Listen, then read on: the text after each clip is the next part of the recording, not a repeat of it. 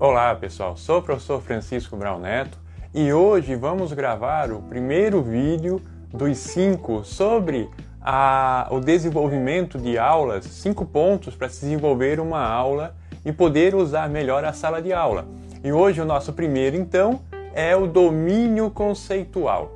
Então nós vamos trabalhar um pouco hoje a questão do domínio conceitual quando eu vou montar uma aula. Por quê? Sala de aula não é lugar para improvisar. Então, é necessário que quando eu vá para a sala de aula, eu tenha um domínio conceitual daquilo que eu vou trabalhar, principalmente se tratando de aulas né, das ciências humanas, né, dessa área do conhecimento que são as ciências humanas, que necessitam domínio conceitual. Eu vou levar um conceito para minha aula e eu preciso ter esse domínio conceitual, né? Para quê? Porque a minha aula ela é um argumento. Então eu tenho que ter um argumento para desenvolver em sala de aula e ter um domínio mínimo para desenvolver esse argumento. Então, para quem está começando em sala de aula, também um, um, um detalhe importante é que muitas vezes nós vamos para a sala de aula com, com o que nós podemos chamar assim muita sede ao pote. Ou seja, na área de ciências humanas principalmente, nós queremos passar muita informação. Então isso acaba também confundindo os alunos, porque nós temos muitas vezes a referência da academia, da universidade, na aula que é desenvolvida na universidade.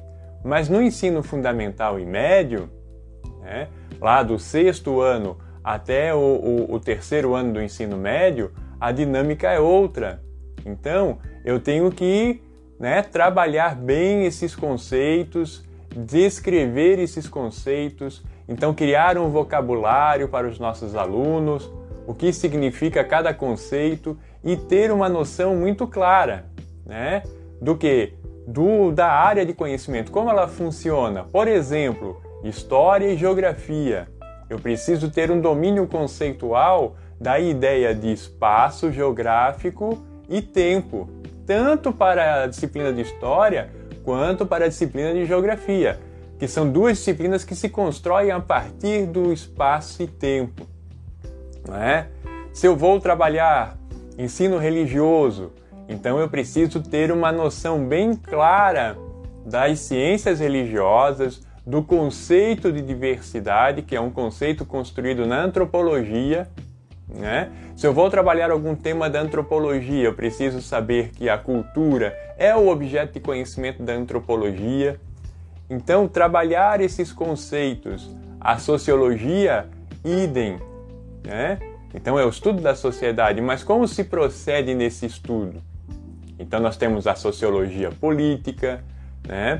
A sociologia entendendo os movimentos da sociedade, usando também do tempo, sobretudo o tempo presente, para entender os fenômenos sociais. Então tem uma diferença aí conceitual entre a história e a geografia. Então são esses elementos, assim, são pontos que são fundamentais para a gente conduzir uma aula. Se eu não souber trabalhar com espaço e tempo, que inclusive é o que a BNCC sugere para as aulas de História e Geografia, eu vou ter dificuldades de desenvolver as minhas aulas. Né?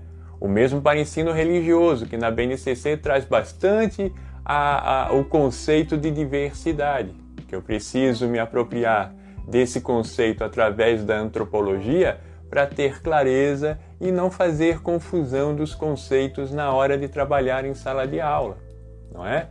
Então são, são esses pontos. O domínio conceitual passa pela questão de conhecer como a, a minha área de conhecimento, né, quais são a, a, as condições epistemológicas, para mim poder ir para a sala de aula né, com esse referencial, com clareza de que ensinar história e geografia, por exemplo, passa pela questão do domínio conceitual. Eu tenho que dominar os conceitos que eu estou usando em sala de aula. tem que ter clareza daquilo ali. Senão, eu não vou conseguir organizar o meu planejamento, né? Aí eu não vou conseguir organizar a metodologia, muito menos a sala de aula e menos ainda o um material didático, que esses serão os próximos temas, ok? Então, né, qualquer questão que vocês queiram colocar, coloque aí no comentário. E nos próximos vídeos, a gente vai postar semanalmente, no próximo, a gente vai tratar da questão do planejamento. Um abraço.